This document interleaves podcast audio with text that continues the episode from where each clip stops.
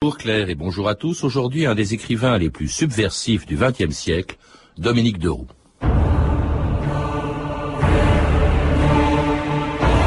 Choisir le parti de l'être contre le parti du néant, l'esprit vivant contre la lettre morte, c'est choisir à la fois la plus grande liberté et le prix qu'il faut lui payer. Dominique Deroux.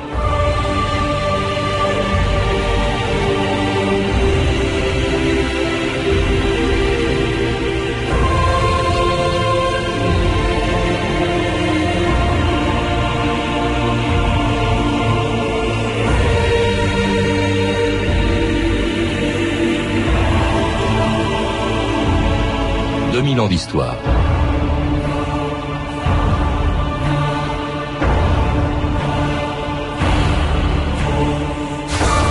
À la fois écrivain et éditeur, Dominique Deroux fut aussi un homme engagé, refusant les modes, le parisianisme et ce qu'on n'appelait pas encore la pensée unique, préférant marcher dans la jungle angolaise que de pérorer à la terrasse du Café de Flore ou sur des plateaux de télévision, il aura profondément marqué ou fait découvrir toute une génération d'écrivains dont les plus jeunes se souviennent encore de cet homme inclassable et qui avait porté très haut l'idée qu'il se faisait de la vraie noblesse. Non pas celle que lui donnait sa particule, mais celle dont il a fait preuve toute sa vie et jusqu'à sa mort en 1977 à l'âge de 41 ans. Vous êtes euh, aristocrate, vous portez la particule. Que pensez-vous des gens dits bien nés? Euh, bon, il se trouve que j'ai une particule, qu'en effet, je suis une aristocratie de province, mais je pense que l'aristocratie n'est absolument pas une supériorité, euh, pas plus que rien. Je pense que euh, le tempérament aristocratique qui peut être chez n'importe qui, chez, chez, tout le monde, c'est en définitive, pour moi, la définition juste de l'aristocratie, qui n'est pas une définition d'être bien né, c'est d'être à l'aise partout, et pauvre ou riche, de ne pas être imposeur et de ne pas être, de ne pas être désespéré. Est-ce que vous êtes sincère? Je suis absolument sincère et euh, je le prouve par l'action, c'est-à-dire d'essayer de toucher à une réalité qui vous concerne comme elle me concerne ou comme elle nous concerne, c'est-à-dire la vie présente de 1973 aujourd'hui 8 octobre. Jean-Luc Barry, bonjour. Bonjour. Alors c'était Dominique Deroux auquel vous venez de consacrer une belle biographie très remarquée qui a été publiée chez Fayard et dont vous dites que 30 ans après sa mort, euh, il reste une des figures taboues de l'histoire littéraire. Alors pour les plus jeunes qui n'ont peut-être jamais entendu ou qui ne se souviennent pas de Dominique Deroux, pouvez-vous nous dire en quoi il était tabou? Oui, il est tabou tout simplement parce que depuis euh, de, son vivant déjà, il est mort en 1977 et depuis sa mort, il, fait partie de ces écrivains euh, euh, qu'on s'applique un petit peu à, effacer, à faire oublier. Il était tabou parce que euh, il, pensait mal d'une certaine manière. Il était très anticonformiste. Il a été accusé, je, je simplifie un petit peu, mais enfin l'accusation la plus la plus courante le concernant était celle de fasciste. Il passé pour un fasciste parce qu'il avait défendu un certain nombre d'écrivains, je pense à Céline notamment, et que c'était un provocateur, ce homme qui euh, c'est un arracheur de, masques. Voilà, c'est ça, c'est un arracheur de masques, alors qu'il s'est mis à dos euh, toutes les institutions euh, politiques, mais aussi littéraires, ce qui est peut-être encore plus grave dans son cas, ce qui fait qu'effectivement, en dehors de euh, je dirais, de, quelques milliers de lecteurs qui, sont, qui lui sont restés fidèles. Pour le reste, il avait un petit peu disparu euh, des, des, histoires littéraires, etc. Alors, on l'accusait d'être de droite, voire pour certains, certains ont dit qu'il était fasciste. Alors c'est vrai qu'il faut, faut rappeler, il est né en 1935 dans un milieu familial très conservateur. Son grand-père était un, un, avocat monarchiste célèbre qui avait défendu l'action française, qui était un ami de Maurras. Son père, Pierre Deroux, banquier, et qui a été pétainiste, vous le rappelez, pendant la guerre. Voilà, enfin, il est issu de milieu, tout à l'heure il parlait de, de, dans l'extrait que vous avez donné de, de l'aristocratie, c'est d'abord ça qu'il faut retenir il, était issu d'un milieu de la plus vieille aristocratie française. Euh, légitimiste en réalité, donc euh, euh, je dirais rester monarchiste de, de, de, cœur et même de raison, et effectivement avec une, une je dirais, une connotation politique très forte euh, due à, à, Marie de Roux, qui, était, qui a été l'avocat de Maurras pendant, euh, Marie est le, le, prénom de son grand-père, mhm. euh, qui a été l'avocat de Maurras pendant toutes les années 20, 30, bon. Et, et donc des gens incontestablement marqués par le maurrassisme, euh, est très ancré à droite et sans doute d'une certaine manière à l'extrême droite. On le retrouvera au moment de, notamment des affaires d'Algérie, où là ils prendront effectivement fait et cause pour l'Algérie française. Alors lui-même euh, n'a pas une vocation littéraire très précoce, est un peu dilettante. Son père qui est banquier envisageait même d'ailleurs pour lui la même carrière. Il n'a pas fait d'études très brillantes. Vous vous rappelez que comme Malraux, comme Cocteau, Dominique Deroux n'a jamais eu son bac. Alors il part en stage euh, à, à, la Bourse de Londres, à la Banque Barclays, en Espagne, dans une compagnie maritime, à Bordeaux, en Allemagne, en Algérie. Et finalement, la littérature, il le découvre, il la découvre assez tard. Euh, il écrit son premier roman euh, euh, en 1960, Mademoiselle Anissé, qui est en fait sa rencontre avec celle qui deviendra sa femme, qui est Jacqueline Brusset. C'est d'ailleurs auprès de Jacqueline Brusset qu'il découvre au fond et qu'il entre dans le milieu littéraire, euh, Jean-Luc Barré. Voilà, alors ce qu'il faut dire d'un mot quand même, c'est l'explication de, cette attitude dès, l'enfance finalement. Il y, a, chez lui un désir d'indépendance, de liberté qui le fait s'inventer à, chaque moment finalement. C'est l'histoire de cette vie, c'est l'histoire d'une quête initiatique permanente y compris euh, vis-à-vis de la littérature, parce qu'au fond, euh, il, est, devenu un écrivain, mais sans avoir envie de carrière. C'est quelqu'un qui, ignore ce qu'est une carrière, enfin bon, une réussite. Et, donc il entre en littérature, en effet, un peu comme ça. Mais d'abord, ses débuts, c'est la correspondance. Il n'y a pas de texte de jeunesse vraiment. Il commence par, par, par euh, ses premiers textes, c'est des lettres qu'il envoie. C'est très important parce que cette vie, elle s'invente à travers des rencontres aussi. Et il y a une rencontre, notamment en dehors de celle de Jacqueline Brusset, qui est évidemment importante puisqu'elle est devenue sa femme. C'est celle de Robert Valéry Rado, qui est un, un intellectuel assez oublié euh, des années 20 qui et 30. Qui est le grand-père de sa femme, justement. Voilà, et qui est le ouais. grand-père de Jacqueline, qui est un des meilleurs amis de François Mauriac dans les années 20 et un proche de Georges Bernanos qui va lui dédier Sous le soleil de Satan.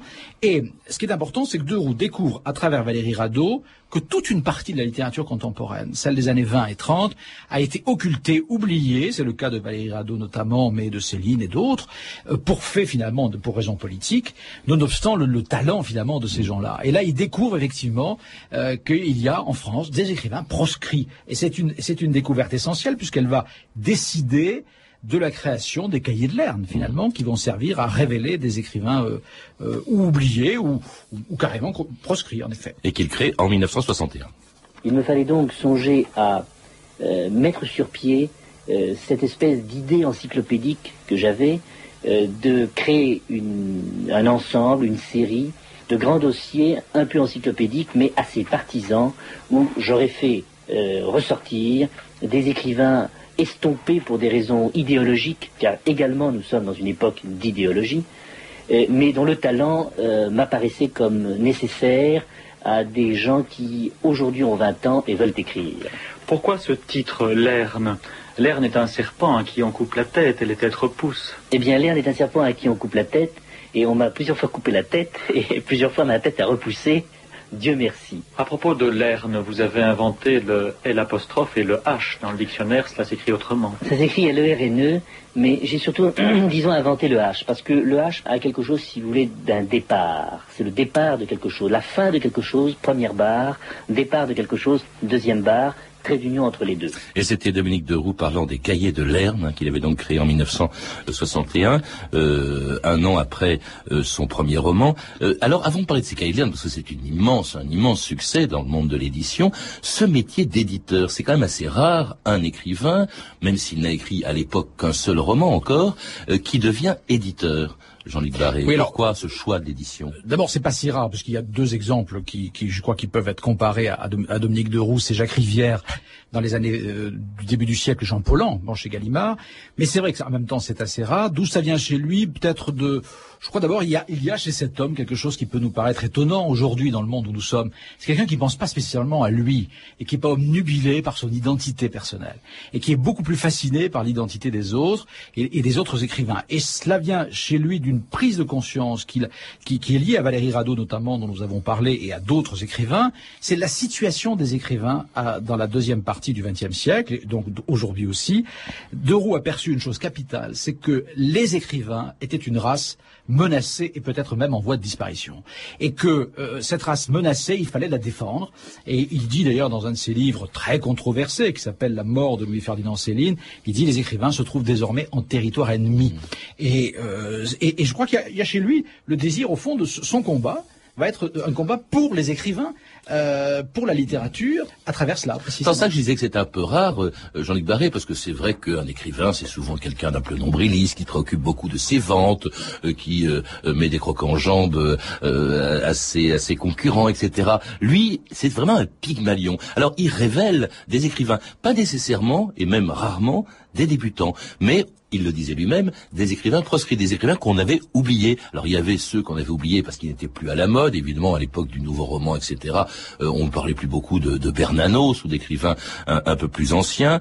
Euh, il y en a qui étaient euh, également oubliés ou inconnus même s'ils étaient déjà renommés dans leur pays, parce qu'ils étaient étrangers. Je pense à Borges, à Gombrowicz, qui l'a vraiment fait découvrir aux Français, Dominique Deroux, ou à Pound. Ça, c'était aussi la conscience, disait-il, que il fallait cesser, au fond, de croire que Paris, la France, Paris était le nombril du monde littéraire. il, y a, deux choses importantes. Premièrement, il y a dans, ce combat, il y a le refus de toute forme de censure. C'est important de, comprendre ça. il défend au fond l'idée que même si on est dans le cas extrême un salaud, mais qu'on a écrit une œuvre absolument géniale, la seule chose importante, c'est l'œuvre. Bon, ça, c'est un raccourci pour parler un peu de Céline, qui était considérée par certains, à certains moments, comme un salaud pour ses idées, ou en tout cas, euh, qui défendait des idées effectivement tout à fait euh, qu'on pouvait combattre, mais qui restait un écrivain de génie. Et la deuxième, effectivement, la deuxième chose importante dans le cadre de Rousse, c'est cette idée d'universalité. Là aussi, il dépasse, il est très actuel pour cela, il dépasse complètement les idées d'identité nationale, etc., en disant la littérature, au fond, c'est une affaire universelle, c'est une affaire mondiale. Et, les grands écrivains, donc il s'est intéressé à Pand, à Gombrowicz, également à des écrivains français, bien sûr, à Pierre-Jean Jouve, à, Michaud, à, Céline, mais en les regardant dans leur, dans leur dimension universelle. Vous citiez euh, Céline, euh, écrivain proscrit, sulfureux, euh, et qui dont, dont, la, dont le cahier de l'air, parce que c'était des monographies, ça aussi c'était nouveau, hein, c'était des, des, sommes sur ces écrivains. Il y en a, il y en a un autre qui a eu beaucoup de, enfin qui a beaucoup de succès, en tout cas qui a, qui a accrédité l'idée qu'il était peut-être fasciste, Dominique Deroux. C'était ce Pound. Faut rappeler qu'il était Pound parce qu'il est, il est à la fois étranger et sulfureux, puis puisque ce poète euh, américain avait pris le parti de Mussolini euh, pendant la guerre, au point d'ailleurs de parler à la radio, euh, à la radio italienne, puis d'être enfermé, parce qu'on disait il est un peu dingue, d'être enfermé dans un asile psychiatrique jusqu'en 1958. Et là, c'est Dominique Deroux qui le redécouvre, qui me le fait même venir à Paris et lui consacre un cahier de l'herbe. C'est ça. Alors après avoir effectivement réhabilité Céline en 1963, il découvre cet écrivain américain qui est un des plus grands poètes américains du siècle. Tout le monde est d'accord aujourd'hui pour le reconnaître. Mais Deroux est un pionnier dans ce domaine puisque quand il découvre Ezra Pound, d'abord Ezra Pound n'est pas traduit en France, pratiquement pas. Donc et il découvre voilà, lui qui défend les écrivains proscrits peut pas tomber mieux finalement. C'est vraiment le grand poète qui s'est totalement fourvoyé dans le fascisme, mais qui est resté malgré tout fasciste jusqu'à la fin de sa vie. Euh, qui c'est le seul traître considéré comme traître par les Américains, c'est extraordinaire puisque mmh. effectivement il avait trahi son, son pays pendant la guerre en prenant le parti de Mussolini contre les États-Unis. Et De Roux va se battre euh, au début des années 60 pour le faire découvrir strictement comme poète, c'est-à-dire dire mais c'est quand même un très très grand poète et effectivement depuis lors tout le monde s'accorde à reconnaître qu'il y a là euh, une des plus grandes œuvres littéraires euh, contemporaines. Alors, il y avait de quoi quand même Jean-Luc Barré accréditer l'idée que Dominique Deroux était un homme de droite ou même d'extrême droite, ce dont il se défendait au micro de Christian Bussy en 1973. On me classe facilement, si vous voulez, politiquement. On dit Dominique Deroux est un homme de droite, tout ce que, tout ce que l'on veut. Euh, justement, je crois que je suis quelqu'un qui euh, refuse la classification, d'où la manière dont on, me met beaucoup de bonnets sur la tête. Mais surtout, euh, je publierai, à partir du moment où il y a du talent, mon pire ennemi. Vous êtes à la fois aimé et détesté à droite et à gauche. C'est ça le juste milieu? Oui, je pense que la gauche me déteste pour mes ambiguïtés euh, et la droite me déteste pour de bonnes raisons, parce que, en définitive, je déteste un certain esprit de droite, autant que Pernanos pouvait détester les évêques en blanc et les miliciens. Les problèmes aujourd'hui ne se situent plus au niveau de la gauche et de la droite, elles se situent au niveau d'un changement de la société en profondeur, elles se situent euh, au niveau d'un changement des rapports humains que 68 avait compris, mais 68 a été manipulé par l'université et 68 a été retourné au profit, si vous voulez, des nouvelles gloires, des nouveaux antiquaires, euh, Michel Foucault, Deleuze, l'anti-Oedipe, et toutes les, les, arlequinades à la parisienne qui se poursuivront éternellement. On aura compris, Jean-Luc Barré, que Dominique de Roux n'était pas sur les barricades en mai 68. Mais où est-ce qu'on peut le classer justement à droite, comme l'affirment euh, beaucoup de ses, ses détracteurs? Et c'est vrai que dans beaucoup de ses choix, d'ailleurs, euh, il a choisi plutôt euh, les, le parti de la droite. je pense à l'Algérie française. Quand il était jeune, il était très Algérie française. Voilà. Alors, le, je, vous, je, vous, ai parlé de cheminement ou de quête initiatique tout à l'heure. C'est pas par hasard. Ce qui est fascinant chez lui, c'est qu'il part d'un certain milieu. Il part même d'une certaine idéologie, maurassienne en l'occurrence.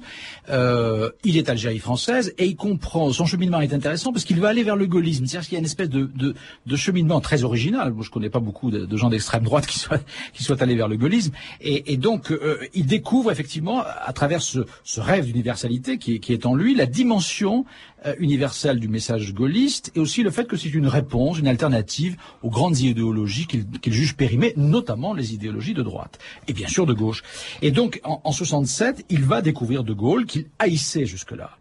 Et en 68, euh, il espère que 68 va être une vraie révolution. Il y a, il y a une dimension révolutionnaire chez lui, mais il, lui qui, qui n'a pas son bac, qui déteste l'école, l'université, constate une chose, c'est que mai 68 c'est une affaire d'étudiants et d'universitaires. Et ça le, et ça le, ça le dégoûte profondément. Donc c'est le début pour lui. pas mal de gens aussi dans les rues. Il n'y avait pas eu que les étudiants. Oui, mais c'est la vision, c'est la vision, c'est la vision que lui en a eu. Je vous dis pas, je vous dis pas que c'est la mienne, mais c'est la, c'est la vision qu'il en a eue. Je crois pas qu'il se trompait trop non plus, mais en tout cas, euh, c'est le début pour lui de l'exil il va inventer l'idée d'international gaulliste, euh, mais à partir de 68, des années 70, il est définitivement inclassable. C'est-à-dire que je crois qu'il a, il a quitté cette droite dont il vient, euh, il n'a pas rejoint la gauche pour autant parce qu'il la trouve déjà dépassée, en, ce en quoi il est peut-être très très actuel. Et finalement, euh, c'est un homme qui est à la recherche. C'est un homme en recherche, il est mort très jeune. Il n'a pas trouvé, je crois qu'il n'aurait jamais trouvé la réponse qu'il cherchait.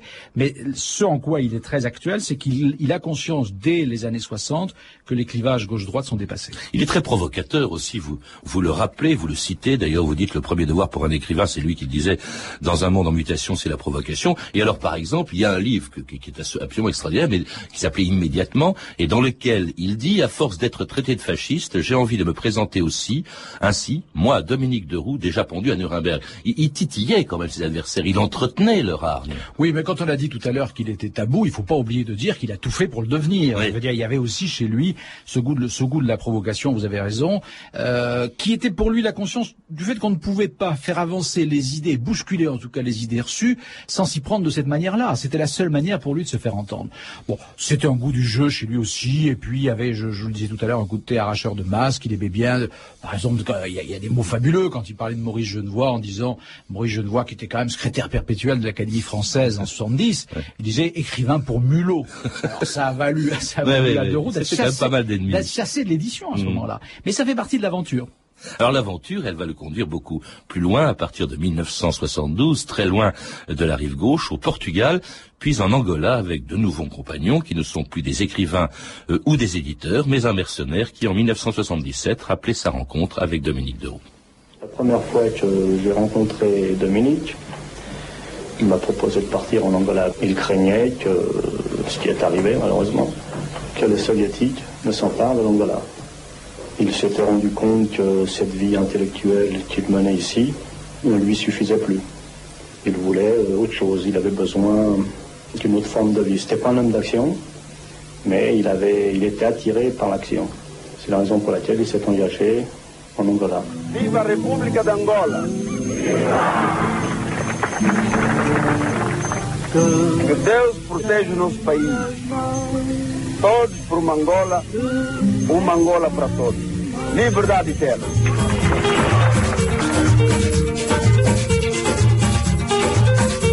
Chilena naga, petu cuenta cugina, merengue na yo, merengue revista, fábrica na Angola, de merengue revista, fábrica na Angola, de merengue revista, y me grabó, Chilena mon amour. Qu'est-ce que Dominique Deroux, Jean-Luc Barré est allé faire en Angola? Je crois qu'il y va au début des années 70, d'ailleurs en passant par le Portugal. C'est par le Portugal qu'il a découvert l'Angola. Oui, alors pour comprendre les raisons de ce départ, on, parlait tout de suite d'immédiatement, le fait qu'il a été chassé de l'édition. Il y a un moment de sa vie où il, il, en a assez de la France. Il a envie de partir, euh, partir pour écrire d'abord, parce que je crois qu'on ne comprendrait rien à ses, à ses séjours à l'étranger, Afrique, Portugal, si on oubliait qu'il part pour écrire, donc il va écrire des romans d'ailleurs au passage, mais il part aussi un peu comme Malraux, pour, pour l'action, le désir d'action chez lui, le désir de, de faire passer ce message d'international gaulliste, de recruter de, des, des gaullistes potentiels au Portugal ou en Afrique. Bon, il y a une part d'utopie, mais tout ça est tout à fait euh, fait partie aussi du personnage. Et, et, puis il part pour des raisons économiques, c'est-à-dire que chassé de l'édition, il va faire de la télévision, donc il part comme grand reporter dans un pays qu'il découvre un peu par hasard, qui est l'Afrique, un continent qu'il découvre par hasard, qui est l'Afrique portugaise, qui a comme singularité d'être en, 70 encore la dernière colonie en guerre. Nous avons réglé nous l'affaire algérienne depuis déjà dix ans.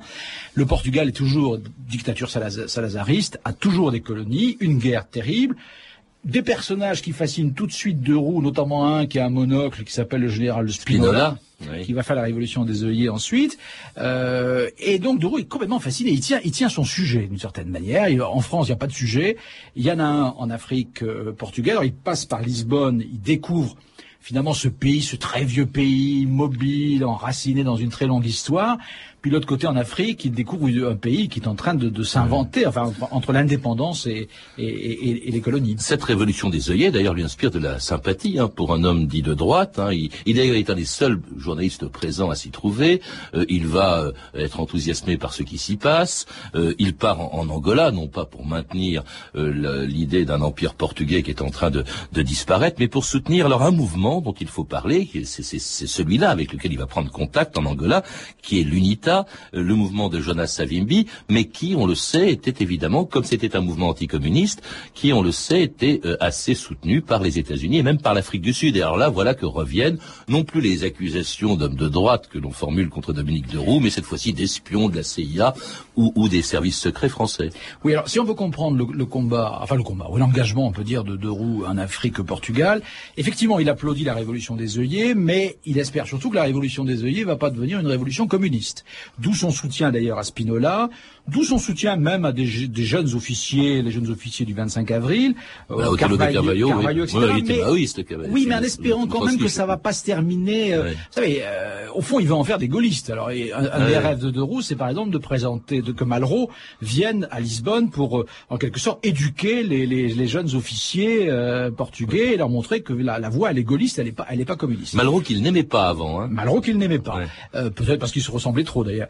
Et, puis alors, effectivement, au Portugal, il va pas trouver l'homme qu'il cherche parce que Spinola va se, va se, il va découvrir en Spinola vraiment un, fantoche et l'homme qu'il croit, enfin, en qui vraiment il croit reconnaître le grand homme qui va euh, qui va porter son message qui sera peut-être aussi son, héros de roman en quelque sorte, c'est Jonas Savimbi en Angola, qui a comme particularité de diriger le seul mouvement qui soit anticommuniste précisément. L'UNITA. L'UNITA.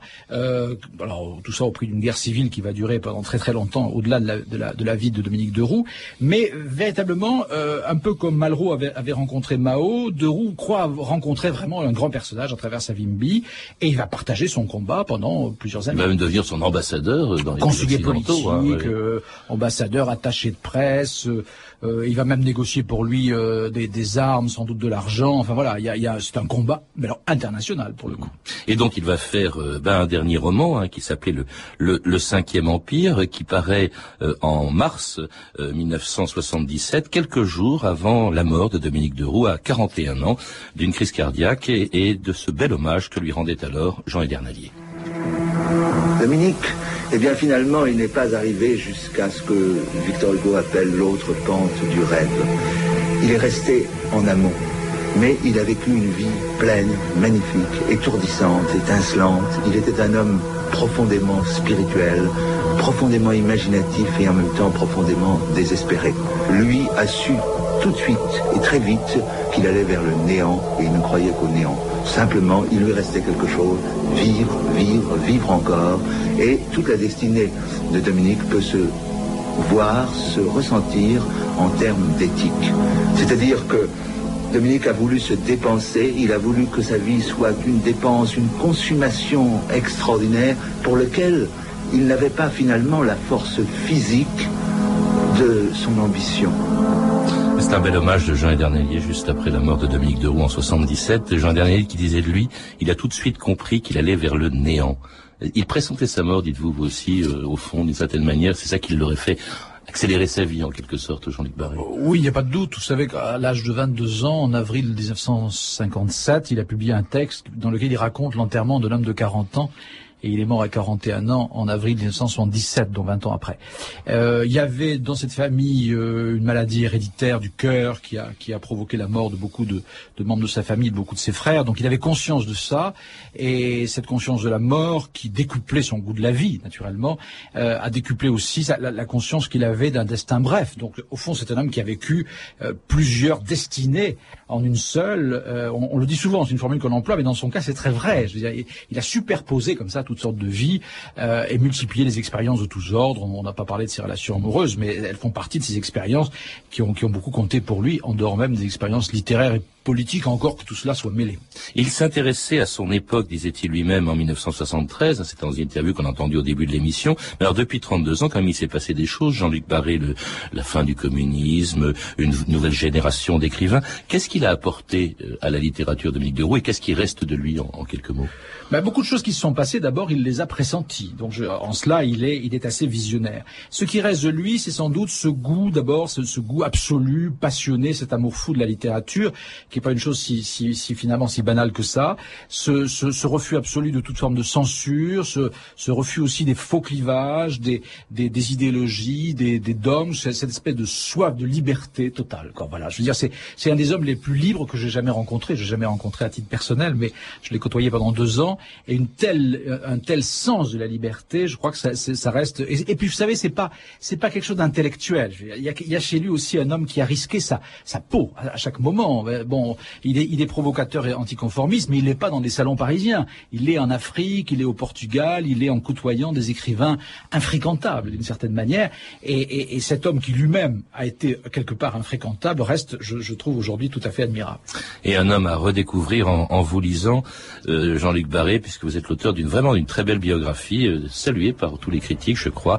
Euh, donc Dominique Deroux, le provocateur, dont l'auteur est mon invité d'aujourd'hui, Jean-Luc Barré, qui vient d'être publié aux éditions Fayard. Vous êtes également l'auteur de Devenir de Gaulle, publié aux éditions Perrin.